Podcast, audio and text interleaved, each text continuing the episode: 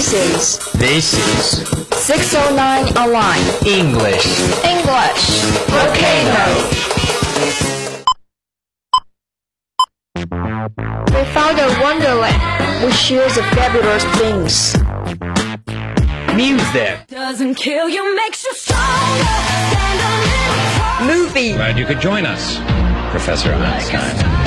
Yeah, I was kind of busy. sports,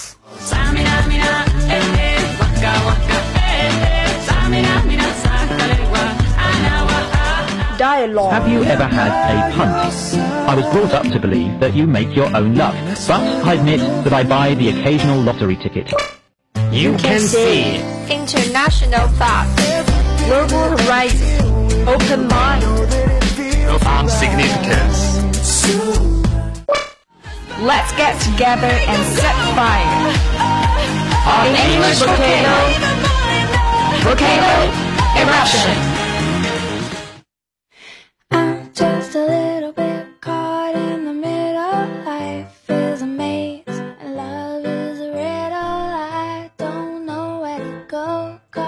Welcome to the English Volcano. I'm your sincerely friend, Tunic. I'm Catherine. Today on the program, we explore the history of chocolate, a favorite food for many people. Researchers have known for some time that the chocolate is good for the heart. We will report on a study that shows why it is so. We also tell you about the health effects of dark chocolate. The history of chocolate begins with a plant whose scientific name, Theobroma, cacao, means food of gods. For centuries, people have been enjoying the rich flavor of chocolate, a product made from this plant. Historians believe the Maya people of Central Africa first learned to farm cacao plants around 200 2,000 years ago. The Maya took the cacao trees from the rainforest and grew them around their homes.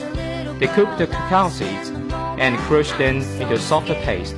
They mix the paste with water and flavorful spices to make an unsweetened chocolate drink. Cacao and chocolate were an important part of Maya's culture. There, there are often images of cacao plants on Maya buildings and art objects. Ruling families drank chocolate at ceremonies, and even poor members of Maya society could enjoy the drink once in a while. Historians believe that cacao seeds were also used in marriage ceremonies as a sign of the union between a husband and wife. The Aztec culture in current-day Mexico also prized chocolate, but the cacao plant could not grow in the area where the Aztecs lived, so they traded to get cacao. They even used cacao seeds as a form of money to pay taxes or even as offerings to gods. Only the very wealthy people in Aztec societies could afford to drink chocolate because cacao was very valuable. The Aztec ruler was believed to have drunk 50 cups of chocolate every day. So experts believe the word for chocolate came from Aztec word chocal, which means bitter water in the Nahuatl language. Others believe the word chocolate was created by combining Maya and the Nahuatl words. The explorer Christopher Columbus brought cacao seeds to Spain after his trip to Central America in 1502. But it was a Spanish explorer, Hernando Cortés, who understood that the chocolate could be a valuable investment. In 1519, Cortés arrived in Mexico. He believed the chocolate drink could become popular with Spaniards. After Spanish soldiers defeated the Aztec Empire, they were able to seize the supply of cacao and send them home. Spain later began planting cacao in its colonies in the America in order to supply the large demand of, for the chocolate. The wealthy people of Spain first enjoyed a sweetened version of the chocolate drink. Later, the pop- popularity of the drink spread thro- throughout Europe. The English, Dutch, and French began to plant cacao trees in their own colonies. Until the 18th century, only wealthy people could afford to drink chocolate. During the period known as the Industrial Revolution, new technologies helped make chocolate less costly to produce. Farmers grew cacao trees in many countries. The trees grow in the shady areas of a rainforest near the Earth's equator. But these trees can be difficult to grow. They require an exact amount of water, swath, soil, and protection. After about five years, cacao trees start producing large fruits called pods, which grow near the trunk of the tree. The seeds inside this pod are harvested to make chocolate. Growing cacao is very hard work for the farmers. They sell their harvest on a future market. This means that economic conditions beyond their control can affect the amount of money they will earn. Today, chocolate industry officials, activists, and scientists are working with farmers. They are trying to make sure that cacao can be grown in a way that is fair to the farmers and safe for the environment. To become chocolate, cacao seeds go through a long production process in a factory. Workers must sort, clean, and cook the seeds. Then they break off the covering of the seed so that the only inside fruit or nibs remain. Workers crush the nibs into a soft substance called chocolate liquor. These get separated into cacao solid and a fat called cacao butter. Chocolate mix have their own special recipes in which they combine chocolate liquor with exact amounts of sugar, milk, and cacao fat. They finally crude this crude mixture so it is smooth. The, the mixture then goes through two more processes before it is shaped into the mold form. Chocolate making is a big business. Each year, the market value of the cacao crop around the world is more than $5 billion. Chocolate is especially popular in Europe and the United States. Americans eat an average of more than 5 kilograms of chocolate per person every year. Especially shops that sell costly chocolates are also very popular. Many offer chocolate lovers the chance to taste chocolates grown in different areas of the world. Now, let's have a break.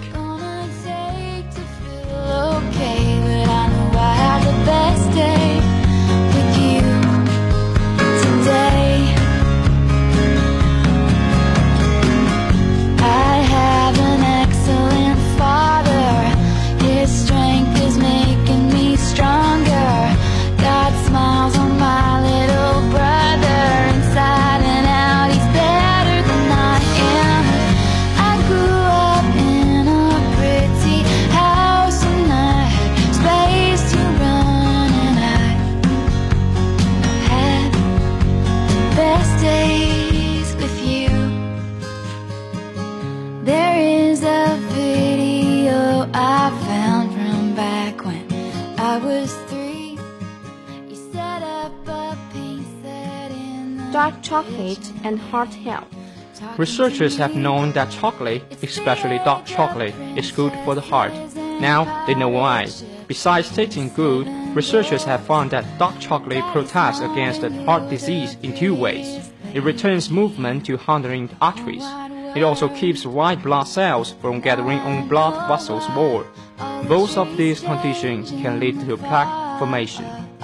Plaque can block the flow of blood, causing the heart disease. Researchers from the Netherlands report their findings. The Dutch researchers studied 44 middle-aged men who were considered overweight. The men ate 70 grams of both dark and milk chocolate every day over two periods of four weeks. The health, heart healthy substance in chocolate is an organic substance called flavanol. Flavonols are also found in vegetables, fruits, and green tea. Garrett is with the FASEB journal, which published the study, the study findings earlier this year. He says the researchers found that there is something about flavonols in dark chocolate that makes people like it more than milk chocolate. In this controlled study, the first time it's ever been done, they gave the same amount of flavanol in dark chocolate and regular chocolate. And below, the men didn't have different amounts of flavanols in diet, but they are not more of the dark, dark chocolate one because they liked it better. Mr. Weissmann says, researchers asked the men in the study to talk about the smell and taste of dark chocolate. So, the taste component or psychological component of dark chocolate improved. Number one, the elasticity and the response of arteries to blood flow. Number two, the way that neutrophils, white cells, stick the lining of blood vessels. And number three, markers of inflammation. And knowing it was good for the heart seems to make the man feel less guilty about eating it. Researchers may someday develop a treatment that has the same health benefits as dark chocolate. But even if they do, we were sure that eating a piece of dark chocolate will still be more fun. Scientists to study health benefits of chocolate. The heart healthy substance in chocolate is an organic substance called flavanol. And now scientists are looking for a way to put dark chocolate's helpful in- ingredients or parts into pills. That way, you can get the benefits of dark chocolate but not with pink. Cacao has flavonols that will help reduce the risk of heart attack or stroke. These chem- chemicals may lower blood pressure and cholesterol levels and improve body's use of insulin. Insulin helps the amount of glucose or sugar in food. Steve is a chocolatier. He makes and sells chocolate treats in Washington. He says dark chocolate is an increasingly popular product. A lot of people are gravitating towards dark chocolate because they just decide they love it, and they also have been reading all about the health benefits of dark chocolate. But those health benefits have yet to be confirmed in the study involving large numbers of people. Also, during the manufacturing of the chocolate, many flavonoids are destroyed, while sugar and fat are added to make the chocolate taste better. Scientists want to learn the benefits of flavonoids before they are changed in the manufacturing process. They have announced plans for a four-year-long study of 18,000 adults. The subject will take small amounts of pure cacao flavonoids. The study is believed to be the largest of its kind. Jo Ann Mason works at Brigham and Women's Hospital in Boston, Massachusetts. She is the lead researcher in the study. This science in news was written by Dinah, and I'm Catherine. And I'm Timmy. Thanks for our director Sarah. Join us again next week for more news on English vocabulary.